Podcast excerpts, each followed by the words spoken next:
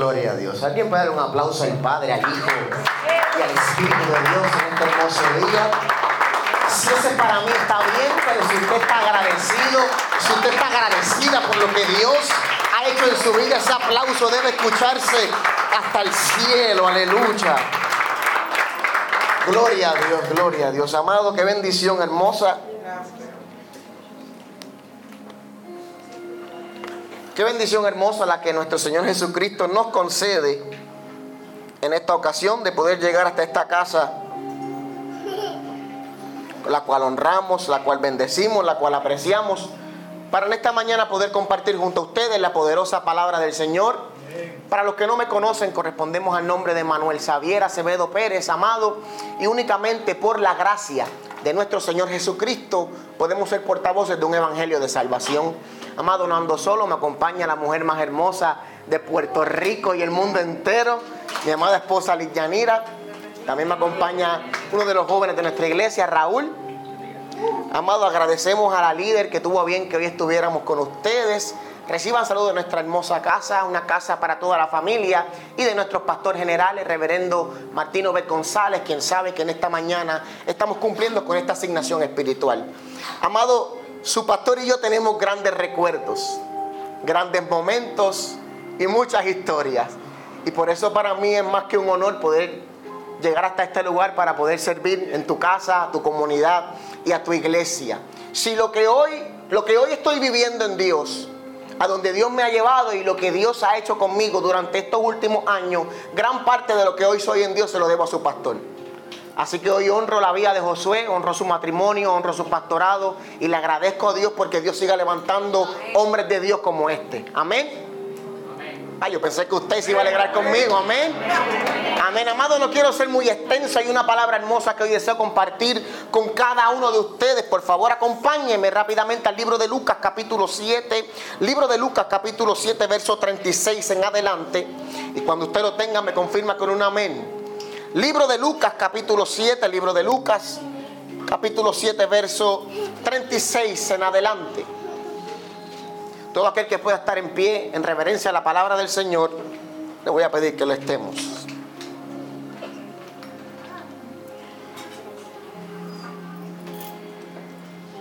Lucas capítulo 7, verso 36 en adelante. ¿Lo tenemos?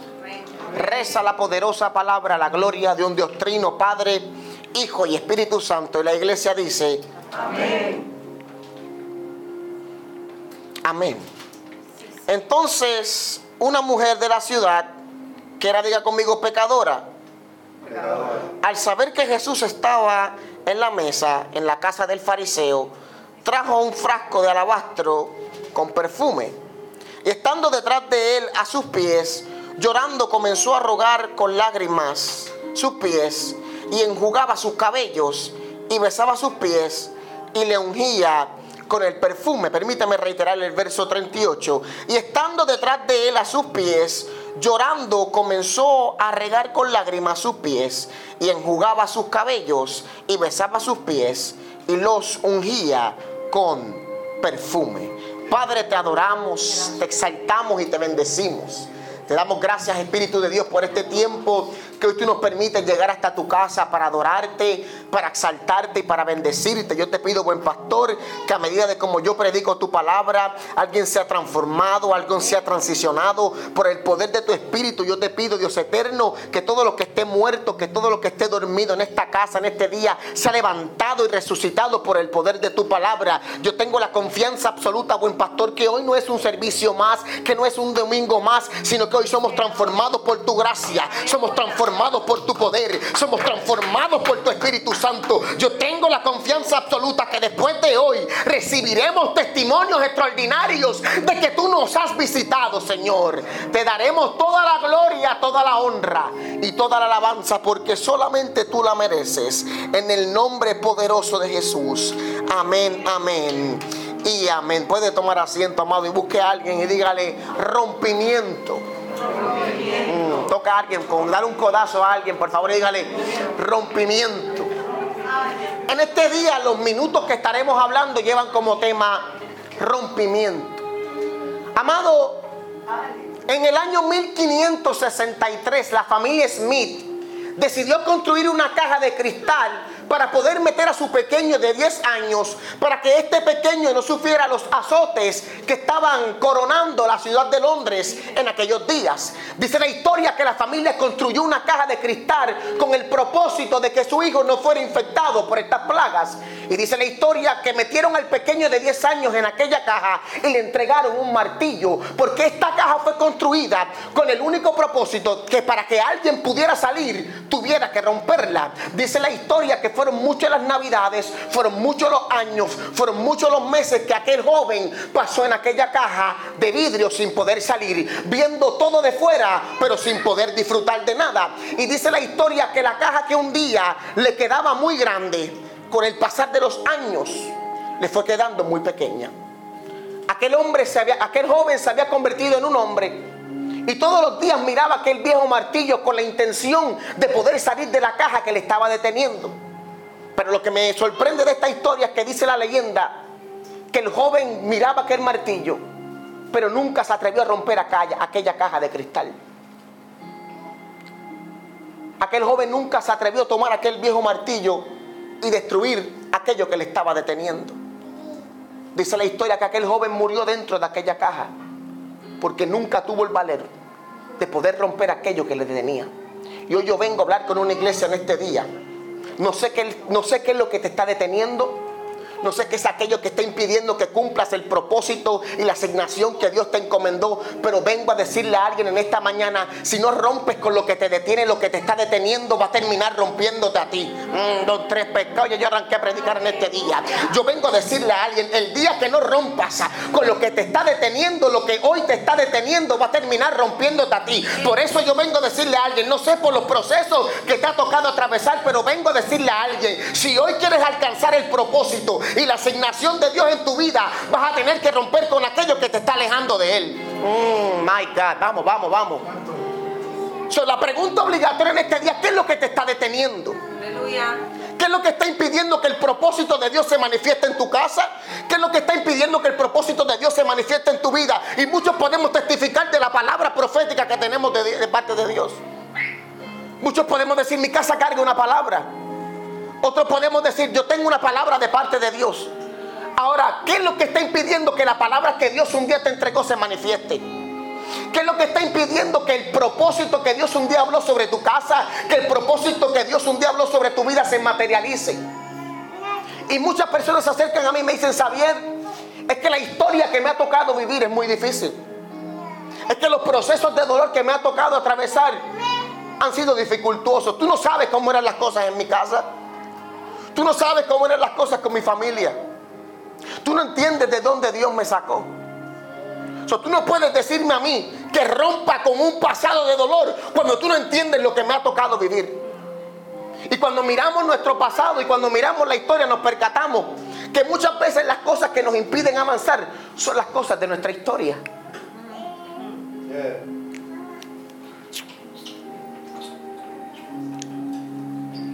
Son las cosas que nos tocó vivir.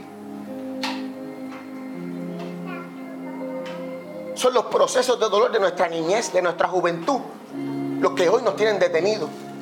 Fue la palabra que un día alguien lanzó negativamente sobre nosotros. Y el mayor caso de la gente que hoy no avanza es por una palabra que se le entregó. Alguien dijo que no podías. Alguien dijo que no lo lograrías. Alguien dijo que tú no eras capaz. Alguien dijo que tú no tenías las cualidades. Pero si algo me bendice a mí, es que lo que la gente diga jamás va a influenciar en la opinión que ya Dios habló sobre ti. Mm. Lo que el mundo habló sobre tu vida no tiene nada que ver con la palabra que en el cielo escribieron sobre tu vida. Yo vengo a decirle a alguien, el mundo puede decir que no eres capaz y no eres capacitado, pero el cielo está diciendo otra cosa. El mundo te ve como un fracasado, pero en el cielo ya escribieron tu historia. Y ahora parece que vives en crisis, pero lo que hoy estás viviendo no es el resultado final. Lo que hoy estás viviendo no se compara con la gracia venidera que el Padre ha preparado para ti, ha preparado para alguien. Debe entender que lo que hoy estás viviendo nada se compara con lo que el Padre ha preparado para ti. Uh. ¿Qué es lo que nos detiene? Amado, la tarea número uno del reino de las tinieblas es tener una iglesia paralizada. Es tener una iglesia de brazos cruzados. Es provocar que esta iglesia viva detenida sin avanzar. ¿Sabe por qué? Porque el infierno sabe que una iglesia que no se mueve es una iglesia que no avanza. Y una iglesia que no avanza es una iglesia que no crece. Y por eso nosotros como generación debemos identificar qué es lo que hoy nos está deteniendo para poder derribarlos en el nombre poderoso de Jesús. ¿Qué es lo que te está deteniendo en este día? ¿Qué es lo que no te, te permite avanzar? que es aquello que por más que tratas de avanzar, que por más que tratas de correr, que por más que das un paso, siempre vuelves y retrocedes. Y tenemos nuestras temporadas de altas. Cuando parece que nos comemos al mundo, cuando parece que todo está bien. Pero de repente chocamos con la realidad. Y cuando nos enfrentamos al dolor decidimos mirar atrás. Cuando llega el momento de la crisis, en vez de seguir firme, retrocedemos. Dios no necesita una iglesia que retroceda. Dios necesita una iglesia que aunque llegue el momento de la crisis, permanezca fiel. Dios necesita una iglesia que aunque se levanten los gigantes en tu contra, tú entiendas quién fue el que te llamó. Porque si Cristo fue el que te llamó, se levante lo que se quiera levantar, tú vas a llegar a tu tierra prometida. Yo vengo a decirle a alguien, no importa los gigantes que hoy se quiera levantar en tu casa, no importa los gigantes que hoy se quiera levantar en tu vida, si tú entendiste que Cristo fue el que te llamó, a ti nada te mueve. Por eso Dios está buscando gente inconmovible. Que, que viviste la crisis, pero la crisis no te movió. Que viviste la escasez, pero la escasez no te movió. Que viviste el abandono de tu familia, pero el abandono no te movió. Que aunque los que tú pensabas que iban a estar contigo te dieron la espalda, pero eso no te movió. Porque está cimentado sobre Cristo. Está cimentado sobre la roca. Y cuando tú entiendes quién fue el que te llamó, a ti nada te mueve. Cuando tú entiendes quién fue el que te llamó, entonces tú puedes romper con aquello que te estaba deteniendo.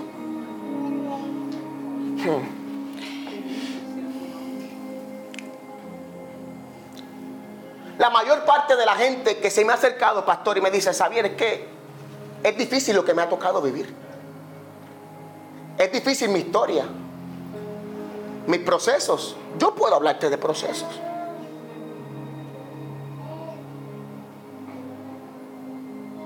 Y miran al pasado con deshonra porque se sienten infectados por lo que un día hicieron.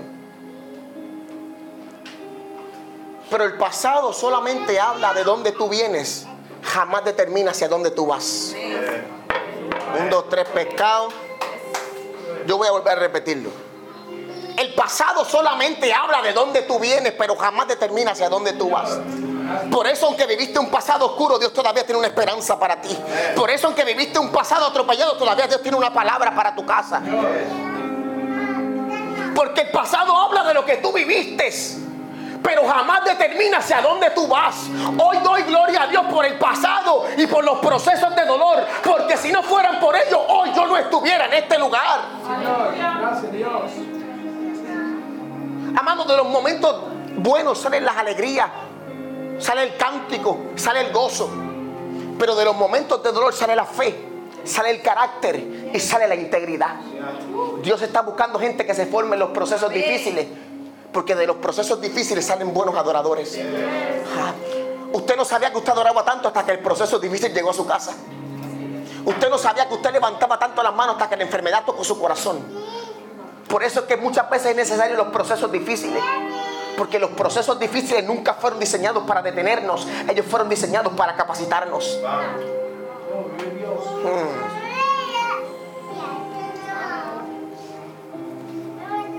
Los procesos difíciles de nuestra vida nunca, nunca, nunca, nunca fueron diseñados para detenernos. Ellos fueron capacitados para, para enseñarnos algo, para dejarnos un aprendizaje. Por eso es que viviste en momentos que nunca pensaste que ibas a vivir. Por eso es que derramaste lágrimas que nunca pensaste que ibas a derramar. Porque mientras estaba siendo rota por fuera, porque mientras estaba siendo rota por fuera, roto por fuera, Dios estaba utilizando eso para entrar en tu interior. Procesos de la vida te quiebran por fuera para que el Padre pueda tener acceso adentro. Y mientras tú estabas muy enfocado en el dolor que tú tenías por fuera, Dios estaba interviniendo en tu interior.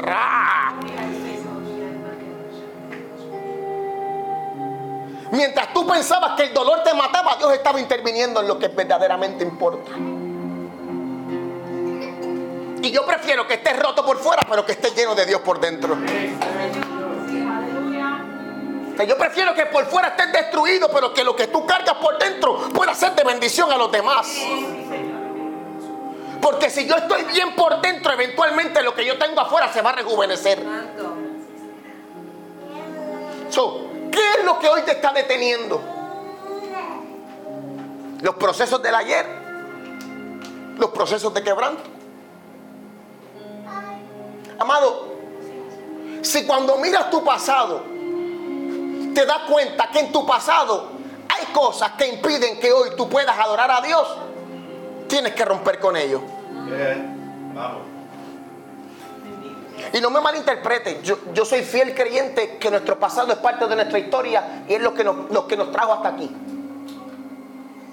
Pero si cuando miramos nuestra historia nos percatamos que hay pinceladas de cosas que hoy nos tienen estancados, tenemos que romper con ellas. Porque el día que rompamos con las cosas negativas de nuestro pasado, no hay un pasado a donde volver. El día que rompamos con nuestra vieja manera de vivir, no hay a dónde volver. Si hoy tú rompes con lo que te está deteniendo, cuando llegue la crisis tú te vas a mantener firme. Porque cuando mires al pasado ya lo rompiste. No vas a poder volver allá. Ya estoy entrando en esta es la parte para que usted, tú sabes, ya mismo vamos a lo bueno.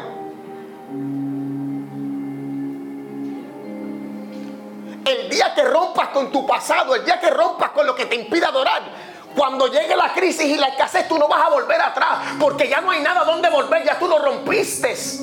El día que tú rompas con tus viejas costumbres, con el viejo hombre, con aquello que pertenecía a la carne, cuando tú te encuentres con la dificultad, ya tú no vas a volver allá.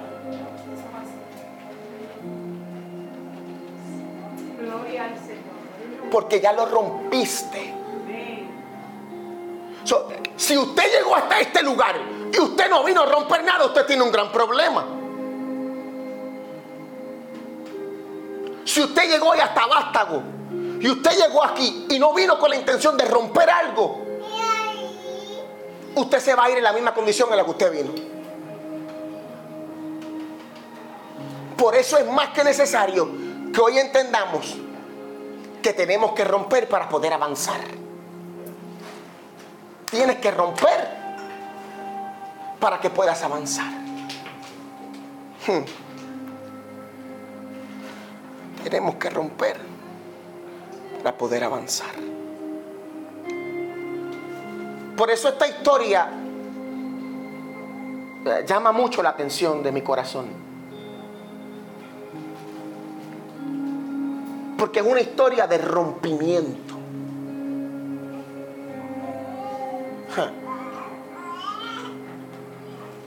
Dice la palabra que Jesús había llegado a la casa de Simón. Y estando, y Simón le rogaba al Señor que fuese a su casa a cenar con él. Y dice la palabra que Jesús llegó hasta la casa del fariseo. Y el rumor se había esparcido tanto que por toda la ciudad, por toda la aldea, se dieron cuenta, escucharon que Jesús estaba comiendo en aquel lugar. Y dice la historia que llega una mujer y escuchó lo que estaba ocurriendo en la casa de Simón.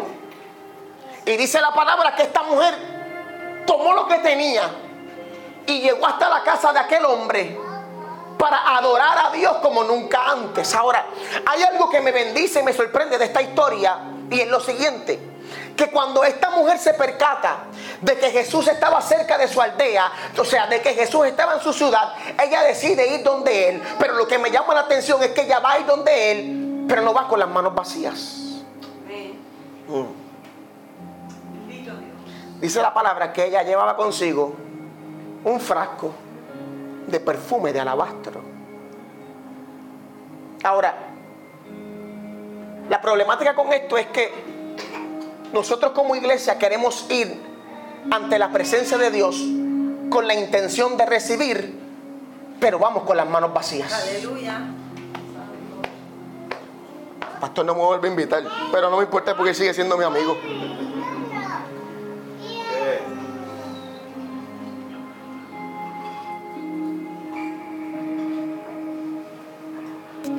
Ella ciertamente iba donde estaba Jesús. Pero ella no llegó hasta donde estaba Jesús con las manos vacías.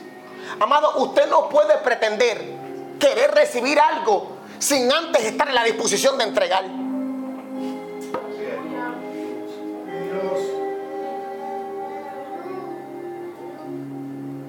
Por eso es que necesitamos romper.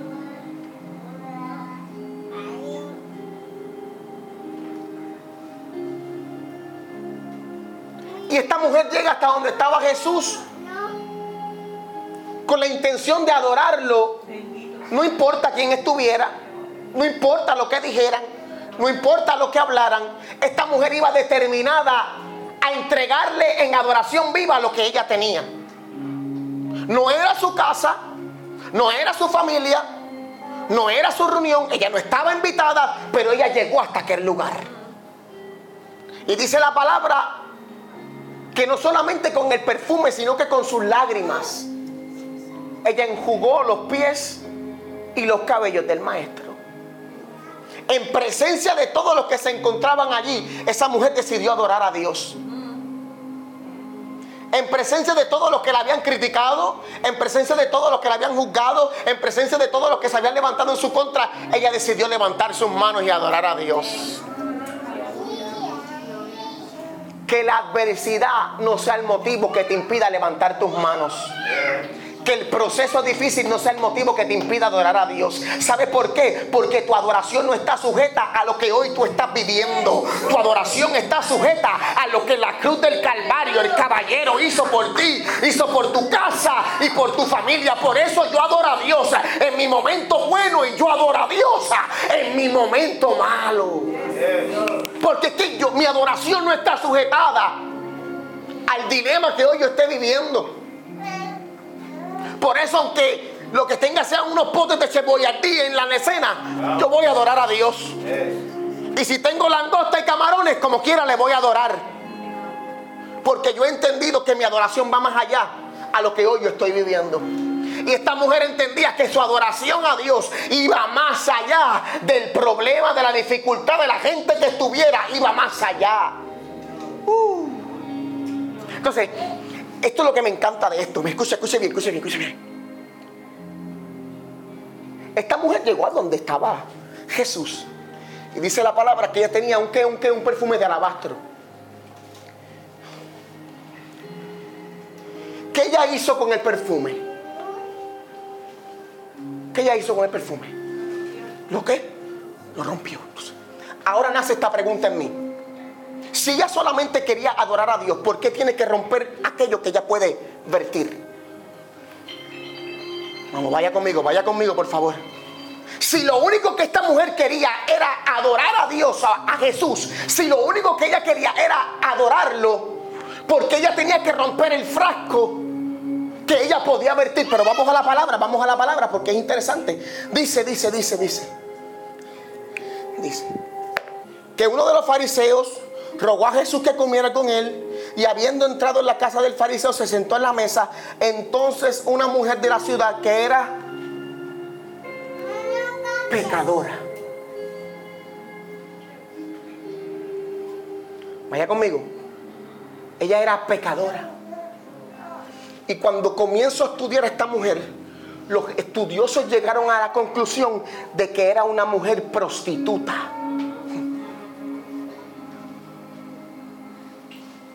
Y cuando comienzo a estudiar a las mujeres prostitutas, se distinguían por dos cosas. Por su buen olor y por sus perfumes costosos. Esta era la manera en la que las mujeres de aquella temporada, de aquel lugar, atraían a los hombres para ellas poder tener trabajo. Entonces, iglesia, ahí fue que entendí cuando me percato que esta mujer era una prostituta y que había roto el perfume, ahí fue que entendí que esta mujer no estaba rompiendo un frasco, ella estaba rompiendo su pasado, ella estaba rompiendo su vieja manera de vivir. Porque ella decía, si yo solamente vierto el perfume, yo lo puedo volver a llenar. ella estaba diciendo, si yo solamente vierto el perfume, yo lo puedo volver a llenar. Pero el día que yo rompo con lo que me impide adorar, el día que yo rompo con las pinceladas que no me gustan de mi pasado, ese día yo no puedo volver a llenar el perfume. Porque el día que yo rompo con mi vieja manera de vivir, no hay un lugar a donde retroceder. Por eso aquella mujer rompió el perfume de alabastro, porque ella decía, yo no voy a volver allá, yo no lo voy a volver a llenar. Yo vengo a decirle a vástago, el día que no rompas con tu pasado, vas a ser esclavo de él. El día que no rompas con tu pasado, te vas a convertir en esclavo de Él. Por eso yo necesito que hoy se levante una iglesia que diga, yo voy a romper con aquello que me detiene. Por eso yo necesito que hoy en Vástago se levante gente valiente que diga, no importa lo que se levante en mi contra, no importa lo que yo haya vivido, yo necesito romper con aquello que me detiene.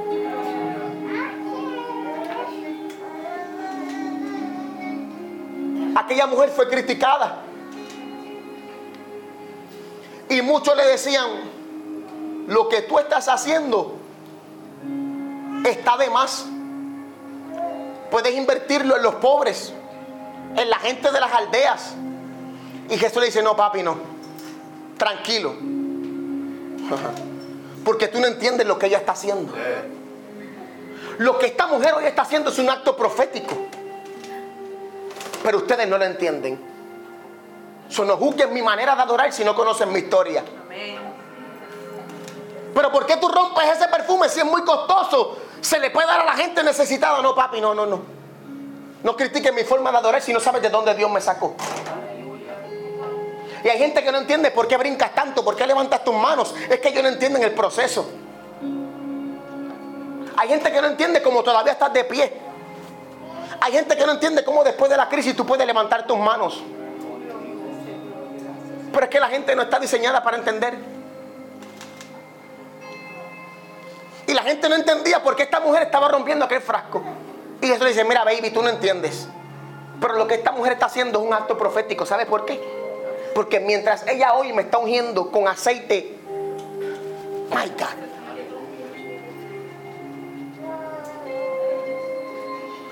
Hoy ella me está ungiendo con aceite en mis piernas.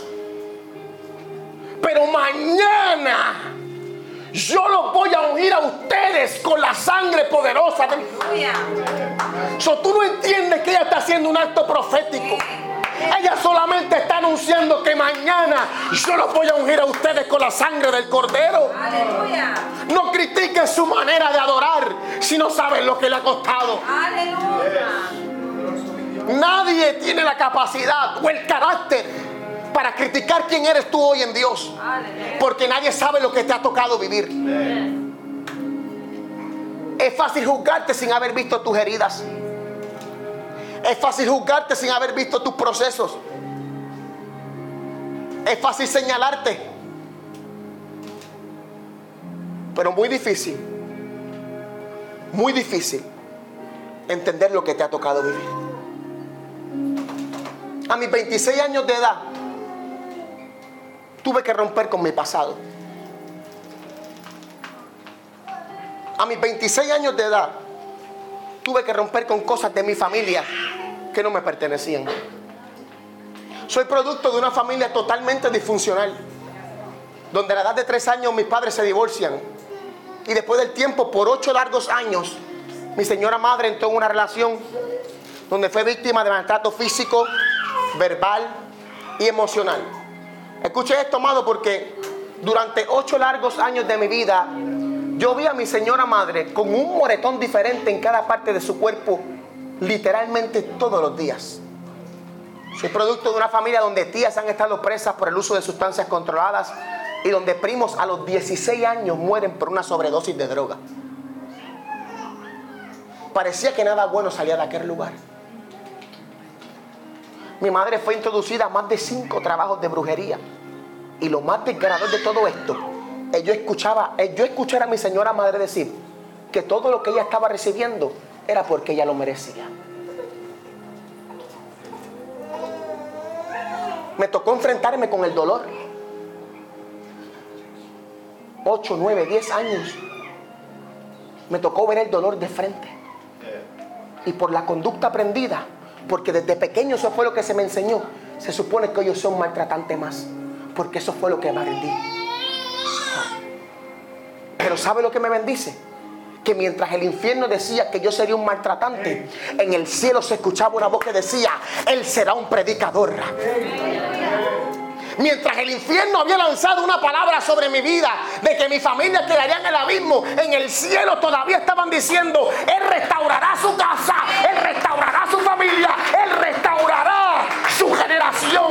Por eso tenemos que romper con nuestro pasado para alcanzar el propósito de Dios. Tenemos que romper con aquello que está impidiendo, amado que cumplamos la asignación de Dios en nuestra vida. Me tocó a mí, me tocó a mí romper con aquello que me estaba deteniendo. Me tocó a mí pelear cara a cara con el dolor. Muchos pueden hablar, otros no saben lo que me ha costado.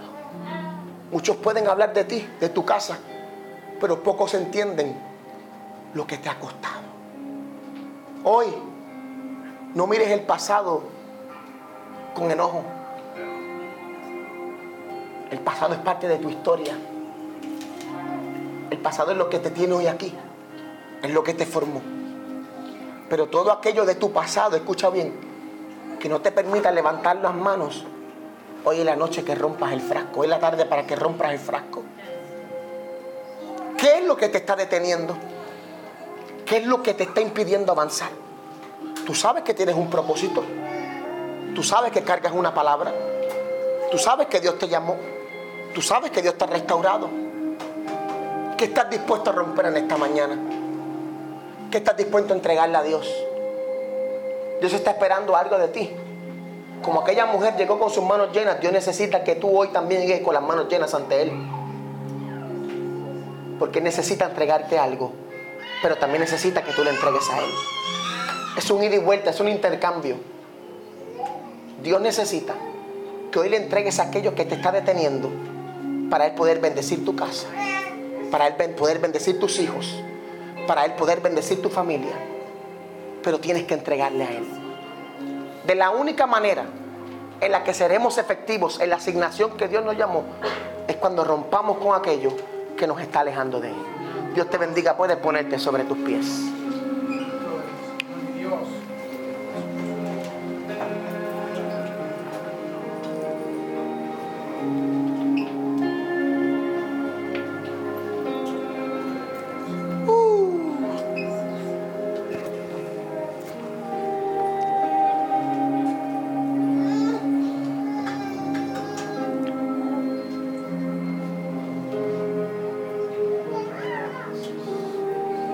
Generación de esta mujer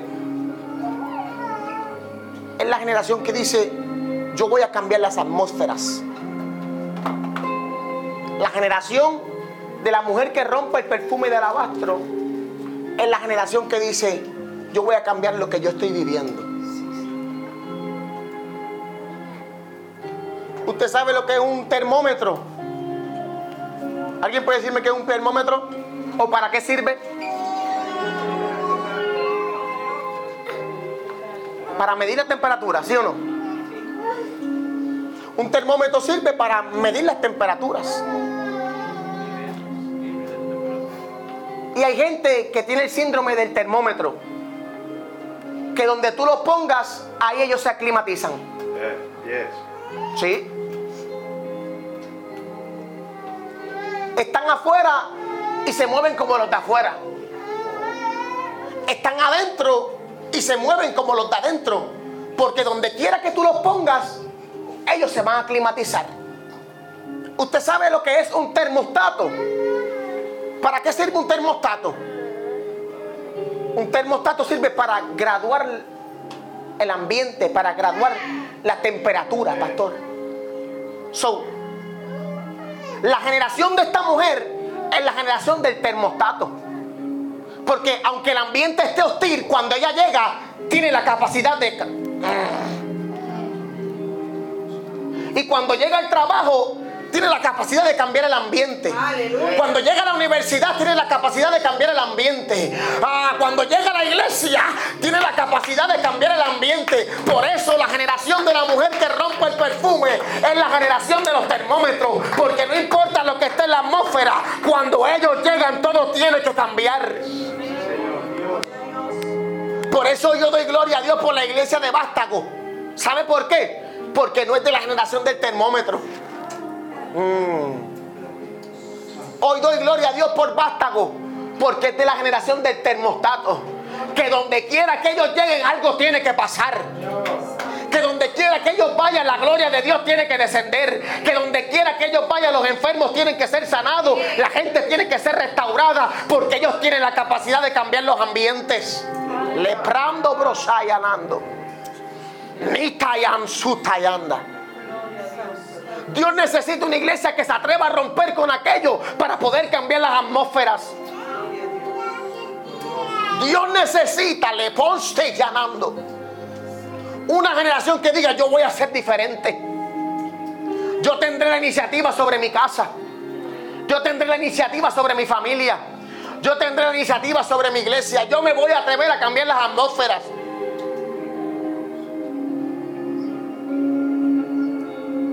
Yo no sé qué es lo que te tocó vivir.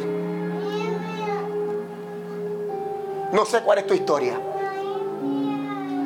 No sé cuáles fueron los procesos de dolor que parece que te habían castrado, que parece que te habían detenido. Pero hoy es la mañana correcta para que le digas al Espíritu de Dios, Señor, yo necesito romper con aquello que está impidiendo que yo avance. Mano, todos tenemos cosas que mejorar. Todos tenemos cosas por romper. Pero yo necesito que hoy usted sea sincero primeramente con Dios y después con usted. ¿Qué es lo que hoy tenemos que romper para no volver atrás? ¿Qué es lo que hoy tenemos que romper para poder ser diferentes? ¿Qué es lo que hoy tenemos que romper para poder cambiar atmósferas? ¿Usted quiere que Dios le entregue bendición? Usted quiere que Dios le abra puertas, pues permítame decirle algo. Dios nunca le va a entregar algo que se le vaya a hacer agua y sale en las manos. Por eso usted tiene que estar preparado para recibir lo que Dios le va a entregar. ¿Qué es lo que hoy te está deteniendo? ¿Qué es lo que hoy te impide avanzar? Si hay alguien que dice, predicador, yo necesito romper con mi pasado. Predicador, yo necesito romper con aquello que está impidiendo que yo avance Ahí donde tú estás, levanta tu mano. Ahí donde tú estás, levanta tu mano. Yo voy a orar por ti. Si tú dices, yo necesito romper con eso que me está deteniendo. Yo necesito romper con eso que no me deja avanzar. Predicador, necesito romper con lo que me está deteniendo. Hoy es la mañana correcta para que tú digas, hoy rompo, hoy rompo, hoy rompo. Hoy rompo con lo que me está deteniendo. Si hay alguien que dice necesito romper porque necesito caminar, levanta tu manita, por favor, que yo pueda verte. Levanta tu manita, que yo pueda verte, por favor. Espíritu de Dios. Espíritu de Dios. Hola, somos José y Keila y queremos agradecerte por ver y conectar con este mensaje. Quizás hoy tomaste la mejor decisión de tu vida de seguir a Jesús. ¿Qué te parece si hacemos una pequeña oración? Gracias Señor porque moriste por mí. Gracias porque me amaste a mí primero. Escribe mi nombre en el libro de la vida y que me perdones de mis pecados. Amén. Queremos mantenernos en contacto contigo. Escríbenos en nuestras redes sociales o a través de bastagochurch.com.